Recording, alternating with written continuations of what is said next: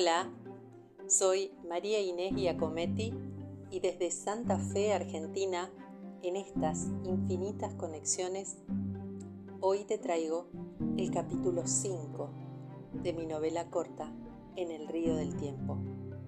Es el capítulo final.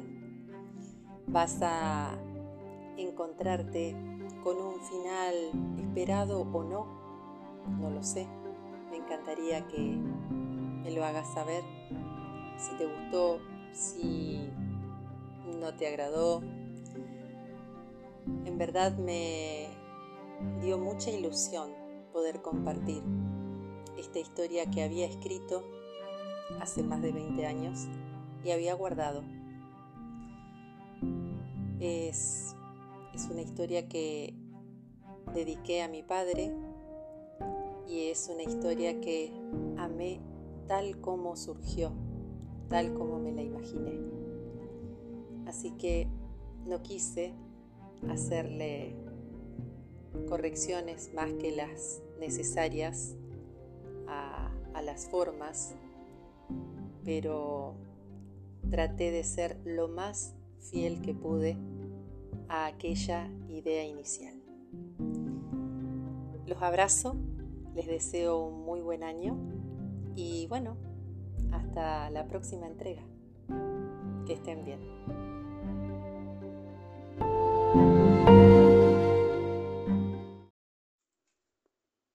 Capítulo 5. Secretos develados. Ana y Mario se habían acostumbrado a hacerse compañía. El hecho de no haber sabido nada más de su hija los había unido estrechando aún el dolor. Buscaron mil justificativos a tal desaparición, pero ni la lógica ni la policía parecían aportar datos precisos que echaran luz a lo acontecido. Fue muy difícil para Mario regresar a su casa aquella desdichada mañana y enfrentar a Ana solo. Ella temió que Magalí se hubiera perdido, lastimado, descompuesto, pero ninguna de sus presunciones alcanzó la realidad. ¿Qué pasó, Mario? ¿Y Magalí? Mario avanzó tres pasos, traspuso la puerta, dejó caer al suelo el bolso que su mujer le había preparado la noche anterior y la abrazó con fuerzas. Ella recibió el abrazo, pero no pudo contener la angustia y comenzó a derramarse en lágrimas. ¿Dónde está? ¿Qué fue lo que pasó? Yo la dejé sola unos cuantos minutos cuando fui a calentar agua para el mate. Ana se separó de Mario y buscó con desesperación sus ojos. ¿Y qué? ¿Qué fue? ¿La atacaron? ¿Asaltaron la guardería mientras estaba sola? No, Ana, nada de eso parece haber pasado. ¿Cómo parece? ¿Qué me estás diciendo? Que simplemente Magalí desapareció. Cuando volví de la cocina ya no la encontré. ¿Cómo? Tranquila, mi amor, por favor. Mario también tenía mojada de pena su cara. No hubo signos de violencia, nadie entró a la guardería ni forzaron cerraduras. Los vidrios están intactos. Entonces... No lo sé. ¿Será que salió a caminar y tuvo algún accidente? Magalí no tenía las llaves. La alarma estaba conectada y nunca sonó. Ella tampoco salió de allí. Mario, ¿me estás diciendo que nuestra hija se esfumó, que se hizo nada? Ana, yo tampoco comprendo. Vamos allá, volvamos. Tal vez se haya golpeado y esté caída detrás de alguna lancha. La hemos buscado desde la madrugada. Revisamos cada espacio, cada rincón, y no hay señales de ella. Ana se sintió mareada y buscó el asilo de un sillón. Él la acunaba en los trabajos, en los proyectos, a veces también en los sueños y ahora en sus angustias. Querida, me siento tan culpable. La mujer extendió su mano para aferrarla de su esposo e invitarlo a sentarse a su lado. Lo único que encontramos fueron sus zapatillas. Ana se incorporó. ¿Sus zapatillas? ¿Y dónde estaban? Las encontramos en el cuartito de atrás, al lado de la canoa. ¿Al lado de la canoa? Sí, de la canoa de Anselmo, va, la que él cuidaba tanto. ¿Te acordás que te lo comenté varias veces? Ah, sí, esa canoa. Pero ¿qué hacían allí las zapatillas? ¿Quién pudo llevarlas? ¿O será que Maggie se las sacó y las dejó ahí? Esas son las mismas preguntas que nosotros nos hicimos. ¿Quién es? Yo le hablé a Rafael, le conté lo sucedido. Él llegó enseguida junto a la policía. Yo no había tocado nada, así que revisaron, me preguntaron, buscaron, pero nada hallaron más que las zapatillas. ¿Estaban tiradas o estaban acomodadas? Estaban muy juntas, con las puntas enfrentando la canoa. Se cansaron de formular hipótesis, se fatigaron buscándola en los alrededores, preguntando por ella a quien pasaba.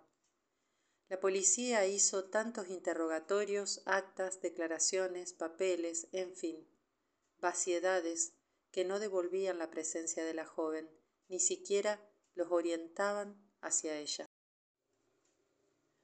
Fue Rafael quien luego de una nueva visita de la policía y de haber culminado la media jornada laboral, notó la ausencia de la flor de irupé en los restos de agua que contenía la canoa. La buscó creyendo que alguien podría haberla cambiado de lugar. Revisó todo y no la encontró, aunque sí descubrió algo que le causaría mucho asombro al tomar unas herramientas de la mesa en la que Remigio solía reparar algunas piezas de las lanchas para despejarla y volverlas a su lugar en el tablero, halló dos guantes viejos de soldador colgados de un gancho anexo. Del interior de uno de ellos parecía quererse escapar un papel. Rafael los descolgó y cayó al suelo un sobre cerrado, en cuyo exterior decía a quien lo encuentre, y el remitente Anselmo Solís. Tuvo muchísimas dudas sobre qué hacer con aquel hallazgo. Pensó en entregarlo a la policía, Pensó que el posible destinatario era Remigio, ya que él era quien más frecuentaba el cuartito, pero evidentemente no estaba escrito con la idea de que lo leyera a alguien en particular. De haber sido así, Anselmo lo hubiera expresado. Luego de tantas reflexiones, Rafael colocó el sobre, aún cerrado, en el bolsillo de su traje y regresó a su casa. En el trayecto evocaba la imagen de su ahijada Magalí y una abismal incertidumbre se adueñaba de su pecho. Mario querría seguir inventando respuestas y Ana, su Ana de siempre, estaría tan desahuciada. Si pudiera evitarle el mal paso, Dios, te ofrezco este corazón que tanto la ama y la respeta. Por favor, dame una señal. Rafael no sabía que gran parte de las incógnitas que planteaba su mente serían develadas cuando leyera el contenido de aquel sobre.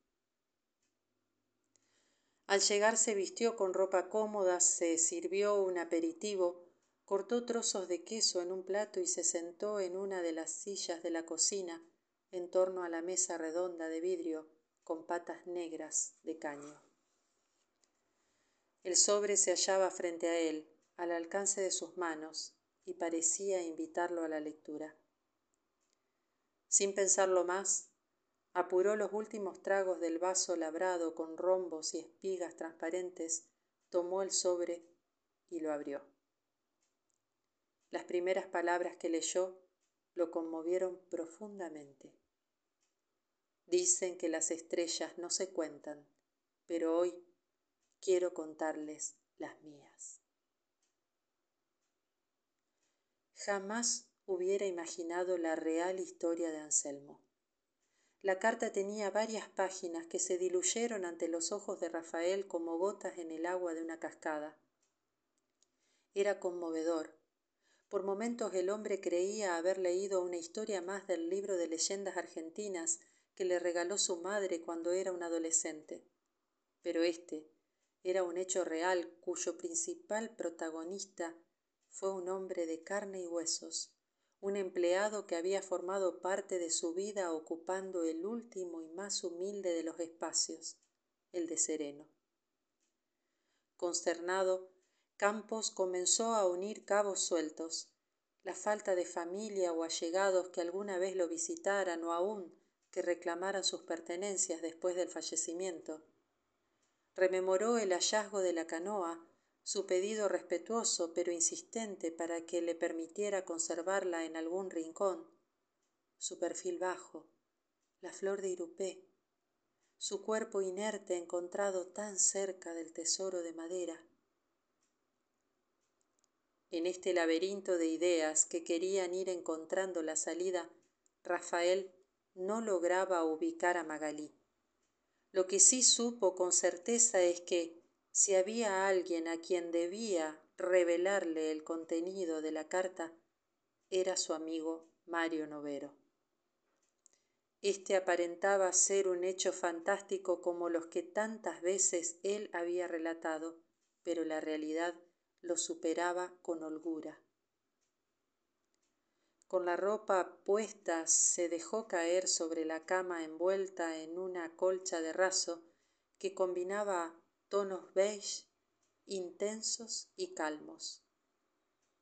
Ni siquiera recordó que debía almorzar. Cruzó las manos detrás de la nuca y dejó que su mente jugara un rato con las aspas perezosas del ventilador de techo. Por la tarde iría a la casa de Mario, aún arriesgándose a interrumpir su descanso. Después de lo sucedido con Magalí, le había ofrecido dejar de cubrir el puesto de sereno, pero Mario no aceptó.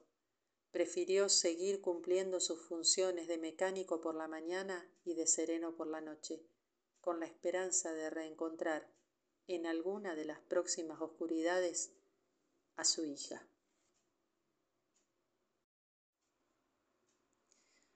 Hola Mario, perdón por haber venido a esta hora. Sé que tal vez estabas descansando. Por favor, Rafael, pasá. No creas que duermo demasiado. Se hacen largos los días sin mi hija. ¿Ana está? No. Salió a comprar hilos. Ella perdió hasta las ganas de tejer. Todo se ha transformado en una rutina. Yo le insisto para que despeje su cabeza, pero no lo logro, amigo. Al escucharlo, Rafael sintió que el alma se le despedazaba, imaginando a su dulce Ana, siempre tan activa y alegre, totalmente desanimada, gris. ¿Qué pasa, Rafael? ¿Tenés alguna novedad de Magalí? No, Mario, pero encontré algo que tengo que compartir con vos. Sentate. Rafael sacó el sobre de su bolsillo y se lo entregó. ¿Qué es esto? Es una carta de Anselmo que encontré en el cuartito. ¿Y por qué querés que la lea? Porque no está dirigida a mí, sino a quien la encuentre, y necesito que la leas. Tal vez entre los dos hallemos más respuestas de las que yo ya tengo. Mario se levantó para buscar sus lentes. De inmediato volvió a sentarse. Se los colocó y unió el tiempo con el silencio de la casa para concentrarse en la lectura. Rafael notaba cómo, poco a poco, los gestos de su amigo iban cambiando. Cuando finalizó, levantó los ojos, se quitó los lentes y secándose la humedad de la cara, le dijo, ¿Qué clase de historia es esta? Parece ser la historia real de Anselmo. Es increíble. Pero ¿qué pensás? Que todo responde las preguntas que yo siempre me hice en torno a su existencia, Rafael. Me causa un gran impacto. Mario, me atormenta una idea. ¿Cuál? ¿Tendrá algo que ver esta historia con la desaparición de Maggie? ¿Por qué pensaste eso? Porque cuando encontré la carta, lo que en realidad buscaba era la flor de Irupé. Mario abrió más sus ojos y Rafael continuó. Sí, también desapareció. No pude encontrarla. ¿Vos decís que tal vez Maggie la haya tocado? ¿Que haya tomado esa flor que tanto respetamos todos nosotros? Acordate que encontramos sus zapatillas allí. Lovero hizo silencio. Sabía que su hija era curiosa e inquieta por naturaleza. Ahora que lo recordaba, ella se había interesado muchas veces por la flor y había hecho preguntas que nadie podía responder. Se escuchó la puerta. Ana regresaba. Hola, Rafael. Ana. La saludó con un beso en la mejilla, como siempre, dejando que sus sentimientos subsistan con una miserable chispa que sabía a limosna, pero era lo único que él podía esperar. ¿Qué pasa? ¿Se supo algo? Estamos tratando de encontrar la relación entre una carta de Anselmo y la desaparición de Magalí. ¿Qué carta? Una que trajo Rafael. Estaba en el cuartito de la canoa y cuenta cosas increíbles. Vení, deja los bolsos y lee tranquila. Ana hizo lo que su esposo le pidió y leyó la carta mientras Rafael se despedía. Te la dejo, Mario. En esa carta hay muchas claves que tal vez aún no descubrimos. Ténganla ustedes. Gracias, Rafael. Cualquier cosa te aviso. Mario regresó a la cocina en silencio. Preparó un té para compartirlo con su esposa y se sentó frente a ella mientras observaba su reacción. Ana culminó la lectura y dijo, ¿Estás pensando lo mismo que yo? Creo que sí. Magalí tocó la flor o el agua y desapareció por culpa de la maldición que cargaba Anselmo. Es justamente lo que creo que ha pasado. No sabemos de nadie más en la guardería que se haya animado a transgredir los límites que Anselmo había establecido. Y Magalí sabía que si te decía sus intenciones no la dejarías. Por eso aprovechó mi ausencia de unos minutos para ir hacia el cuartito. Esta hija nuestra, ¿qué pudo haber sido de ella? No lo sé, querida. Conocemos apenas una parte de la historia la que nos contó Anselmo en su carta, pero cuál será la otra, no lo sé. Ana lloró con gran desconsuelo. Era evidente que algo sobrenatural, entre irracional y mágico, se había llevado a su hija hacía exactamente quince días.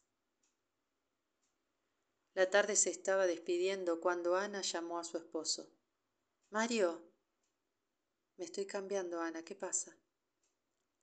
Ana se dirigió a la habitación y le dijo, Esta noche vamos a ir los dos a la guardería.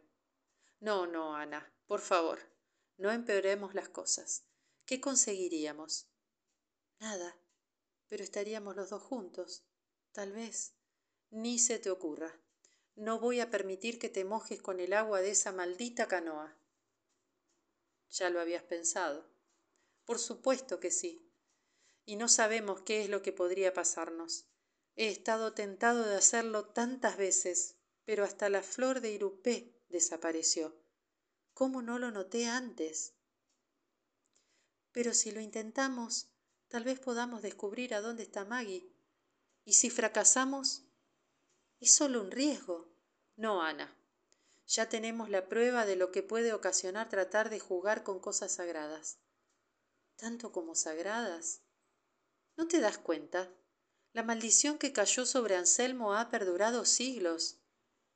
No le restes importancia, querida.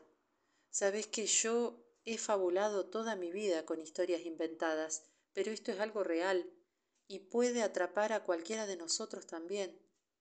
Lo mejor será que permanezcamos juntos. Es imprescindible que el amor no desfallezca y si te llega a pasar algo realmente no podría soportarlo.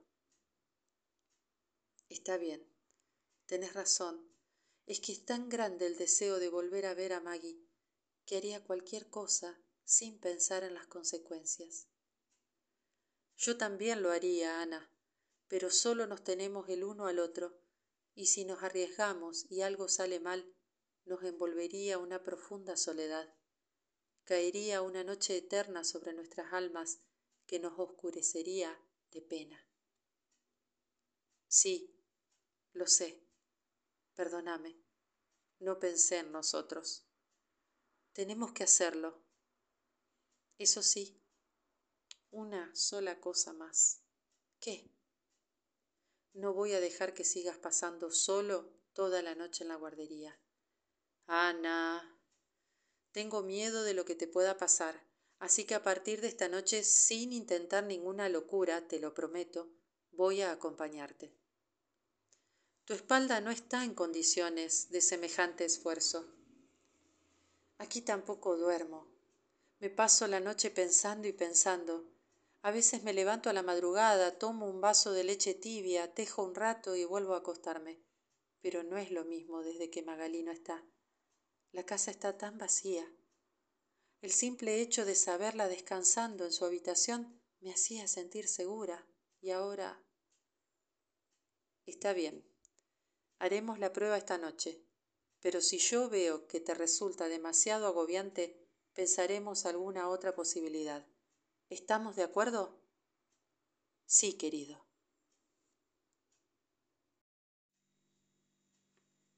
Ana le había manifestado algunos de sus pensamientos a su esposo, por temor a que él se negara a su compañía, pero había encontrado muchas más conexiones entre la carta de Anselmo y su hija. Anselmo, según escribió, fue hallado en las costas de esta Santa Fe el mismo año en que Magalí nació, 1982. Además, Magalí desapareció 15 días después de su fallecimiento y hoy se cumplen justamente 15 días de la enigmática desaparición. ¿Tendrían estas fechas la relación que Ana les había tendido? ¿Serían otras de las tantas presunciones? ¿Casualidad? A la hora de siempre y luego de cenar, Ana y Mario prepararon algunas provisiones Cerraron toda la casa, pues algunos nubarrones anunciaban una posible tormenta, y se encaminaron a la guardería.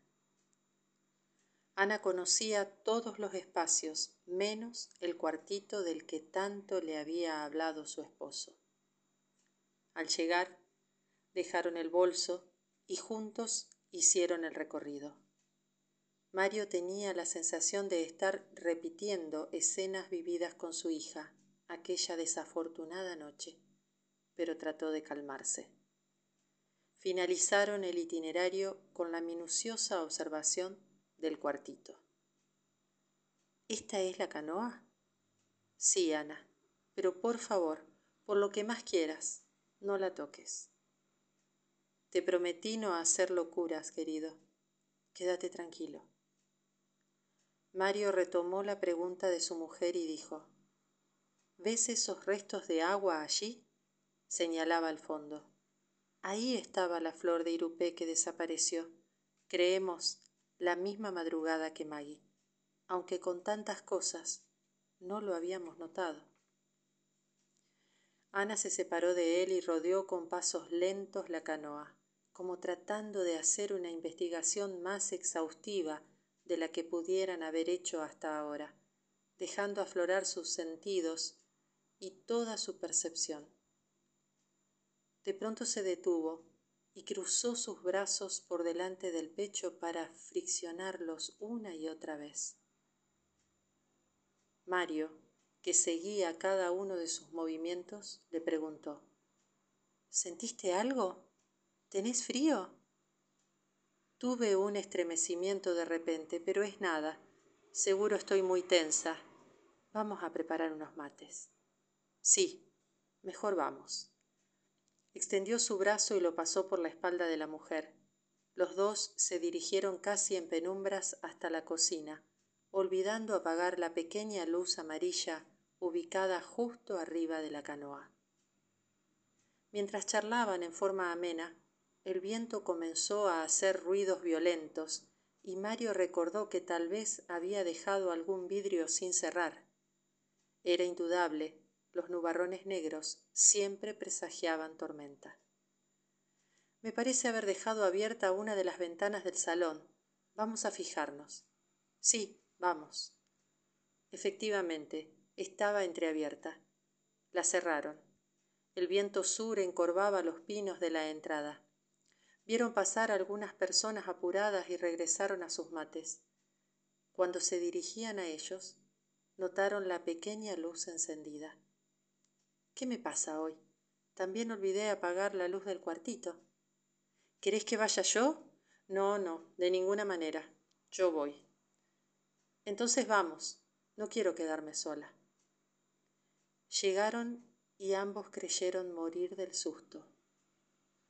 Una joven de cabellos rizados, con un vestido blanco de bordados grises, se hallaba sentada dentro de la canoa, reclinados su torso y cabeza sobre las rodillas flexionadas.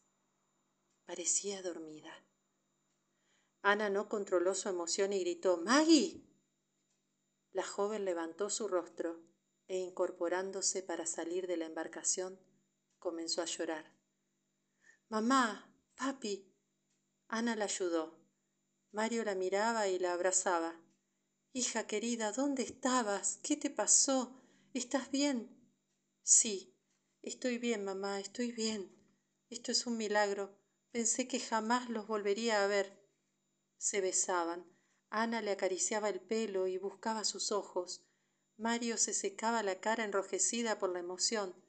Se estrecharon fuertemente los tres y abandonaron el cuartito cuya luz volvió a quedar encendida. ¿Y ese vestido, Maggie? ¿A dónde estuviste, hijita? Papá, no vas a poder creer lo que te voy a contar. Algo nos imaginamos. ¿Vos tocaste la flor de Irupé? No alcancé a tomarla, solo me metí en la canoa y mojé mis pies en el agua de río que había allí.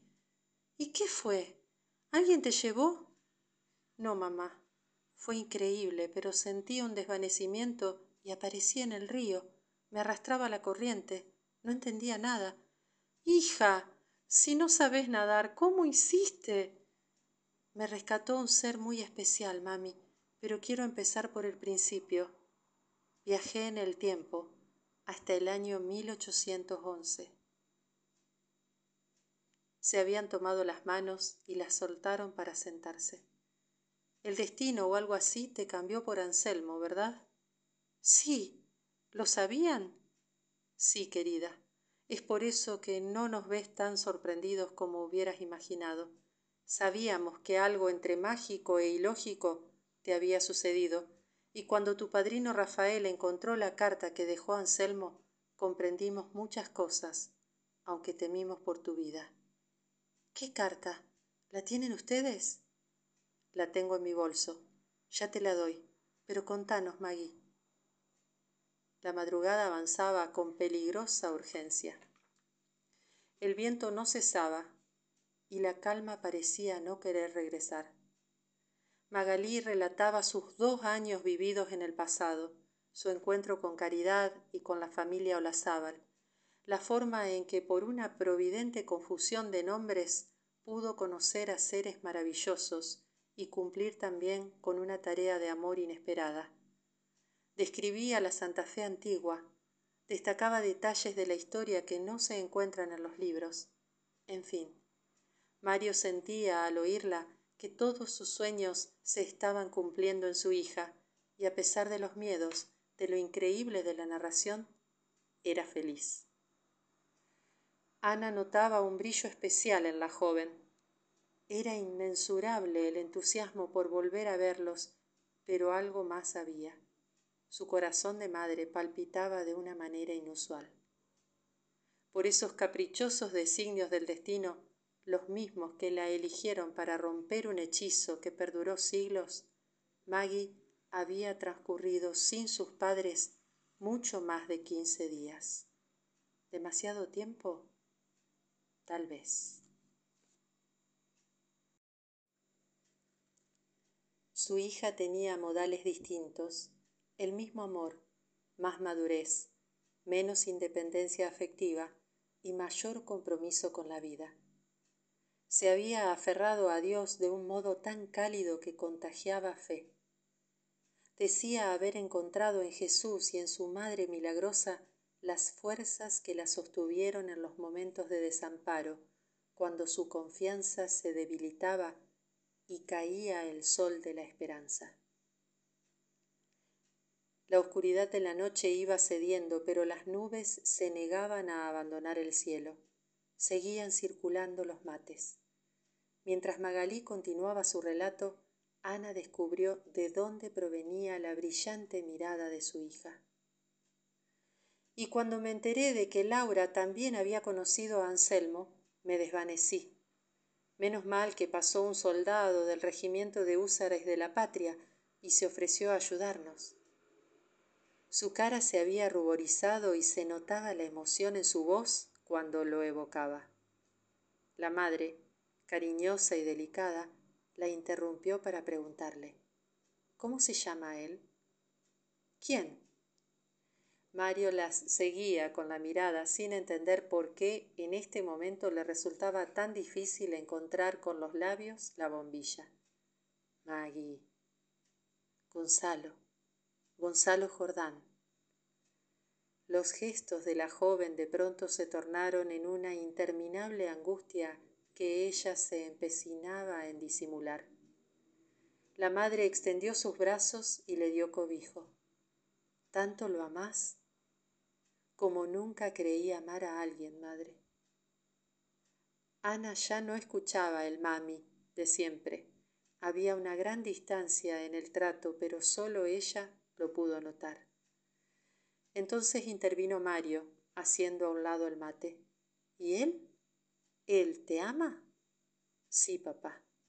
Gracias a él estoy acá con ustedes. ¿Cómo gracias a él? Él conocía al cacique de una tribu, lo consultó y halló una remota posibilidad que yo volviera a ustedes mojando nuevamente mis pies en el agua del mismo recodo del río en el que aparecí renunció a vos para que pudieras volver a tu tiempo? El llanto de Magalí, con un desconsuelo que causaba pena en las entrañas del matrimonio, confirmó que sólo un amor verdadero podría haber llevado a aquel joven a realizar tamaño sacrificio. No llores, hija. El tiempo todo lo cura. Ya te olvidarás de él. No creo lograr olvidarlo, papá. Jamás lo olvidaré. Ana levantó sus ojos empapados y miró con una firmeza inusitada, por encima de los hombros de la hija, a su esposo. Mario temió haber dicho sin querer algo demasiado ofensivo e hizo silencio. Cuando Magalí se tranquilizó, Ana le entregó la carta de Anselmo y le pidió que se quedara un minuto allí porque necesitaba ir al baño. Como dijo no recordar dónde quedaba, Mario debió acompañarla. La joven fatigaba el pañuelo entre sus manos y sentada en una silla de plástico blanco, dejaba extraviar sus pupilas en los dibujos del piso. ¿Es que siempre seré infeliz? ¿Por qué no puedo estar completa? Lo logré, vencí las distancias y el tiempo, se hizo el milagro, pero ahora pensaba, reflexionaba, sentía, callaba. Se despejó, abrió el sobre y aún con la vista borrosa comenzó a leer. Mario y Ana llegaron al antebaño. Novero sabía perfectamente que Ana había buscado una excusa para hablar con él a solas. ¿Qué pasa, querida? ¿Qué te inquieta? No podemos permitir que nuestra hija sufra. Pero ella ahora volvió a nosotros. Estará bien. Mario, nunca fuiste un hombre egoísta. No lo seas ahora, por favor. Ana, no te entiendo. Nuestra hija ha renunciado al único hombre que amó y lo ha hecho por nosotros. ¿Y qué remedio hay? Tendrá que olvidarlo. No. ¿Cómo que no? ¿Qué tenés en la cabeza, mujer? No me trates así y escúchame. Bueno, está bien, discúlpame. Es que estoy muy nervioso. Mario, aún no amaneció, pero falta poco tiempo. ¿Y eso qué? Aún queda un nexo con el pasado. ¿Cuál? La canoa con los restos de agua de río, ¿no es cierto? Sí. Entonces tenemos que intentarlo. Ana. Ella tiene que intentarlo. No, de ninguna manera. Me niego a volver a exponer a Maggie a semejante riesgo. El amor la guía. ¿No te das cuenta? Basta de hablar pavadas y vamos. Va a sospechar, va a creer que tenemos secretos para ella. No me voy de acá hasta que estés dispuesto a ayudarme.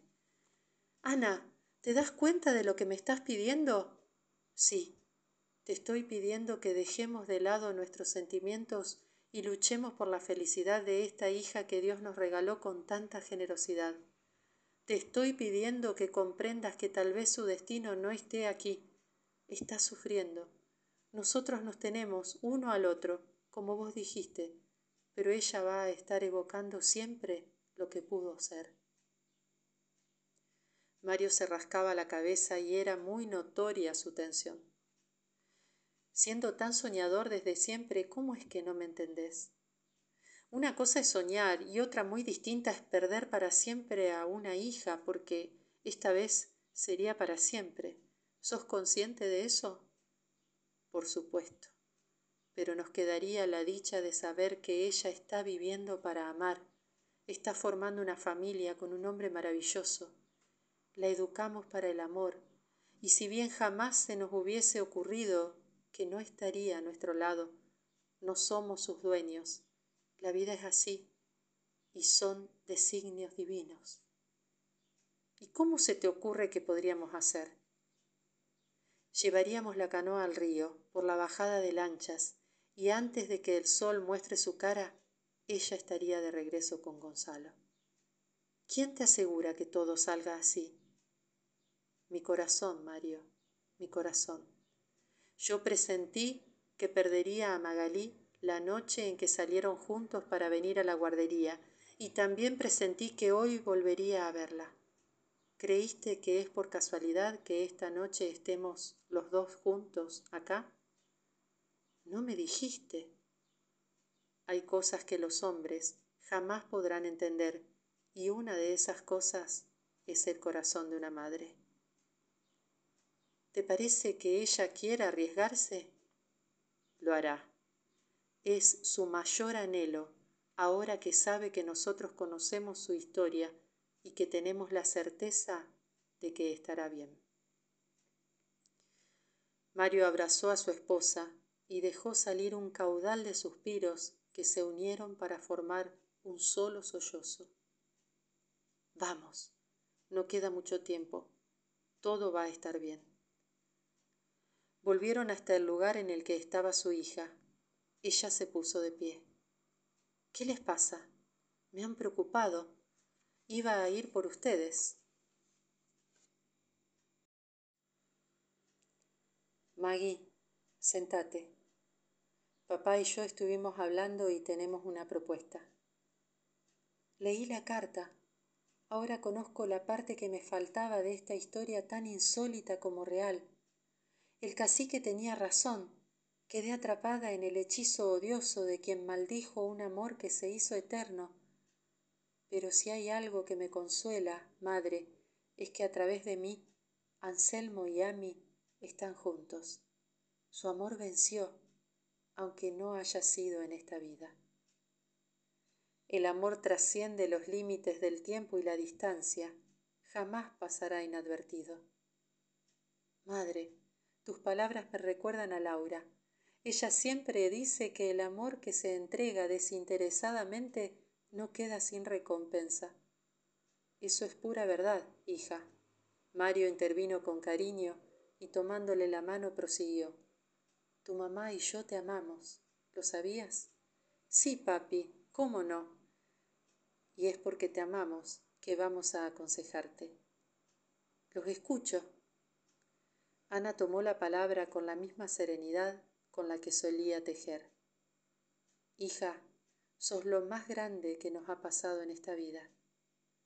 ¿Por qué tus palabras me suenan a despedida, madre, si acabamos de reencontrarnos? Porque queremos que regreses. ¿Regresar? Sí, Maggie, regresar. Regresar a tu nueva vida. Tenés la fuerza para hacerlo. Estoy segura de que todavía estás a tiempo. Pero mamá. Ana se aferró a las manos de su hija y se puso de rodillas frente a ella, mientras Mario no intentaba contener las lágrimas que se despedían sin aviso de sus ojos. Hijita, no queremos ser nosotros la causa de tu infelicidad. Es evidente que Gonzalo te ama por encima de todo y lo más importante es que... ¿Qué, mamita? Levántate, por favor. La mujer no escuchó la súplica y continuó. Es que vos también lo amás, más allá de todo, y ese amor no puede quedar inconcluso. Nosotros nos tenemos mutuamente, pero no podemos permitir que te quedes solo con el recuerdo de un tiempo que fue y que pudo haberte hecho tan feliz. Pero es que yo no creo poder volver. Ahora sí se incorporó con un poco de dificultad, apoyándose en su hija. Mi corazón dice que sí. Guiada por el gran amor que nos tenés, llegaste hasta aquí, Maggie. Por el mismo sentimiento hacia Gonzalo, volverás. Pero estaría en la misma situación de antes. No, hija, no sería lo mismo. El hecho de saberte amando y recibiendo amor nos colma de alegría y felicidad. Maggie, interrumpió Mario, nosotros llegamos a pensar que estarías muerta, pero la desgracia no ha podido con tus sentimientos, hija. Magalí hizo un paso amplio y estiró los brazos para abarcar a sus padres en un solo apretón. Lloraban los tres. ¿Quién podía evitarlo? La intimidad de la noche estaba cortando ya sus últimos hilos. Se iba y parecía desamarrarse con pena de aquella madrugada. Se separaron. Ana le acomodó el pelo y le dijo, Estás tan hermosa. Me siento orgullosa de vos. Gracias, mamá. Vamos, vamos, ayúdenme a sacar la canoa. Mario se apuró a llegar al cuartito antes que las dos mujeres. Como nunca se había animado, acarició la madera de la embarcación, la recorrió por última vez.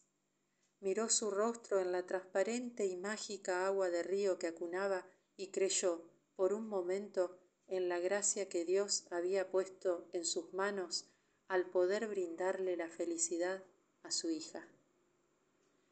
Llegaron Ana y Magalí. Entre los tres, con mucho cuidado de no dejar caer el agua, llevaron hasta la orilla la canoa.